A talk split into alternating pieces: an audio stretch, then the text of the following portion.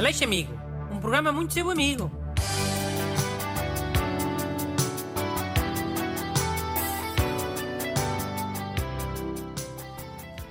Bom dia. Bem-vindo ao Aleixo Amigo, o seu correio da amizade. É como aquela coisa dos penfranes que havia antigamente, lembra-se? Só que do outro lado estou eu, Bruno Aleixo, e leio a sua carta no rádio. Então, aqui ao meu lado está Augusto, Bom dia. que vai ler aqui umas cartas de amigos pen pali, para eu ajudar. Então, esta é do Francisco Gabriel. Caro amigo Bruno e amigos Renato Augusto. Quando estou a cozer o esparguete, baixo o lume depois de a água voltar à ebulição. Se me afasto do fogão, a minha namorada levanta sempre o lume porque diz que assim coze mais rápido. A física envolvida ela conhece, mas independentemente disso, não a consigo convencer a deixar o lume baixo. Como posso resolver esta situação? Obrigado e cumprimentos, amigo Francisco. O amigo Francisco tem 100% de razão. Se deixar o lume alto, a água começa a ferver muito e a transbordar. Quando estás por ela, estás na sala à espera e soubes. Que é a água fervente a, a espirrar para o fogão. E fica um cheiro tão queimado. Hum, Não fica a cheirar assim muito. Aquilo não é só água. Não é só água nada. É água mais aquela nhanha que, que a massa deita. Nunca viste aquela nhanha que a massa deita? Oh, nhanha. É tipo uma espuma só. É. Faz com aquela massa tricolor para ver se é só uma espuma. Vem logo ao de cima aquela nhanha castanha que é, que é, que é a mistura daquelas cores todas, que aquilo é, é, é verde, é cor de laranja, é vermelha, mais o que é que é. Até agora até tive nojo. Então, e essas nhanhas? Eh, Tiras como? Com uma escumadeira? Não. O truque é dizer como água, não é? Para a nhanha ficar dispersa e depois tu escorreres. Ou então se for esparguete, tiras com uma daquelas pinças de servir esparguete. Tipo, a nhanha fica assim na borda da panela e tu tiras do outro lado. Mas se é para tirar com a pinça não podes partir o esparguete, não é?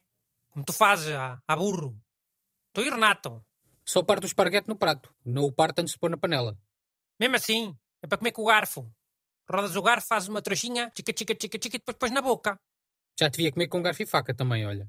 Mas isso é só no fim, para repar aquele molho do prato. Posso usar pão se se achares que é mais chique. E empurrar o molho de carne para o garfo com o pão. E ficar com a mão toda gordurosa. E depois mexer no teu telemóvel. Me enganei e pensava que era o meu. Queres que eu mexa no teu telemóvel com a mão toda gordurosa? Eh, amigo, tu fazes como tu achares. Eh, Mas o conselho para o amigo Francisco é qual, então? Para ver se passamos à próxima carta? O conselho é, amigo Francisco, diz à tua namorada que tu é que tens razão e pronto. Tens que dar argumento nenhum. Mostra-lhe este episódio e acabou. Acho que já pode ser considerado uma autoridade, não é? A alguns níveis. Sim, sim. eh, Grande autoridade em cozinha italiana. Olha a mensagem do Renato, espera lá.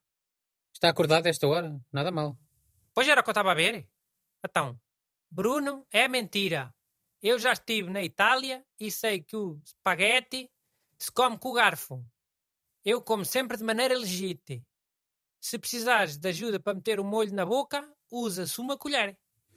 Olha, pois é. eh, Se não queres partir a massa, tem que ser garfo e colher. Oh, tira uma colher num restaurante. Vão achar que eu sou maluco. Ok. Olha, eh, vou ler aqui uma que também fala de massa, eh, já que és um entendido. Excelentíssimo Sr. Dr. Bruno Aleixo e ajudante do dia. Me chamo Carlos Machado, luso-brasileiro de São Paulo e grande fã do cantor e ator Fábio Júnior. Preciso de sua ajuda, pois sou casado há 10 anos e minha esposa tem sérios problemas com a data de validade dos alimentos que consumimos em casa. Se o presunto passa um dia do prazo de validade, ela já quer jogar tudo no lixo. Enquanto eu entendo que existe uma margem de segurança para o consumo de tais produtos, a depender de sua natureza.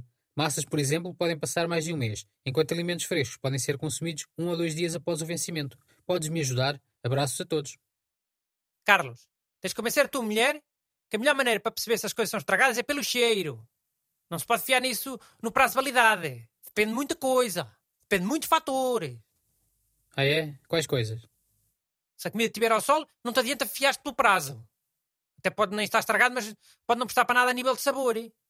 Tem que cheirar para saber se tem ranço, ou, ou se cheira a mofo, ou se cheira a azedo. E as massas, senhor entendido? O Carlos falou de massas, especificamente. Massas aguentam um tempão com carago. Desde que não tenha bolor, ou que não tenha bicho, ou que não esteja já tudo mole por causa da umidade.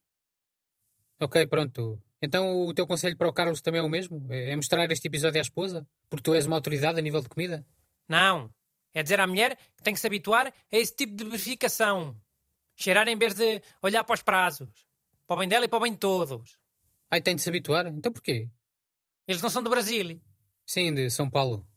E aquilo lá não está sempre em pré-colapso. Oh. Ou nada. Acha que é? Se a sociedade colapsar, vai haver eh, prazo de validade na comida? Mandem as vossas perguntas para brunaleixo.rtp.pt Aleixo Amigo. Um programa muito seu amigo.